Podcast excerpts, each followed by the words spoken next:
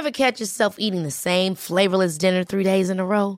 Dreaming of something better? Well, HelloFresh is your guilt-free dream come true, baby. It's me, Keke Palmer. Let's wake up those taste buds with hot, juicy pecan-crusted chicken or garlic butter shrimp scampi. Mm. Hello Fresh. Stop dreaming of all the delicious possibilities and dig in at HelloFresh.com. Let's get this dinner party started.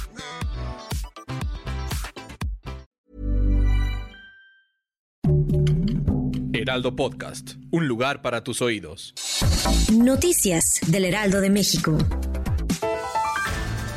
En la mañanera, el presidente Andrés Manuel López Obrador precisó que la detención del ex gobernador Jaime Rodríguez Calderón el Bronco es un asunto del Estado de Nuevo León y aseguró que es un caso que no está vinculado con el gobierno federal. El presidente dio la bienvenida a los mexicanos que regresaron del conflicto entre Ucrania y Rusia y agradeció a los integrantes de la Fuerza Aérea por su profesionalismo y su compromiso para traer a salvo a los connacionales. El presidente ucraniano Volodymyr Zelensky imploró este miércoles a Estados Unidos reconsiderar su pedido de una zona de exclusión aérea sobre Ucrania en un discurso ante el Congreso estadounidense. De acuerdo con un reporte de la Secretaría de Economía en el último año de Enrique Peña Nieto en la presidencia, la, la Profeco inició procedimientos sancionadores que culminaron en 268 multas contra gasolineras que llegaron a 70.4 millones de pesos. Gracias por escucharnos, les informó José Alberto García. Noticias del Heraldo de México.